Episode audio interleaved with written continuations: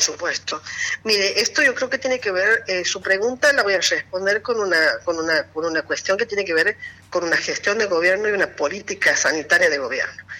Eh, no solamente se han hecho hospitales y se están haciendo hospitales nuevos, sino que se ha hecho una facultad de ciencias médicas en nuestra provincia. Y eso tiene que ver con una visión de que esos hospitales tienen que estar adentro con el recurso humano necesario. No solamente eso, sino que también se ha profesionalizado a los este, auxiliares de enfermería en un proceso que se ha hecho eh, hace dos, hace el año pasado y se va a, digamos, estamos pensando ahora hacerlo con los eh, auxiliares de enfermería del interior, llevarlos a licenciados en enfermería.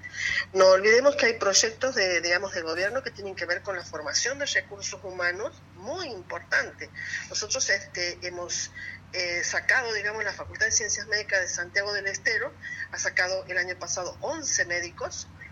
al tres de ellos están en el interior y bueno, y este año esperemos que van a salir más y así van a ir saliendo y estos médicos eh, esperemos también que se queden en nuestra provincia porque las posibilidades de trabajo existen, las posibilidades de formación existen, así que yo creo que el gobierno no solamente ha pensado en un desarrollo de lo que es infraestructura, sino que ha acompañado perfectamente ese proceso con profesionales que van a ir a ocupar esos lugares vacantes que usted dice.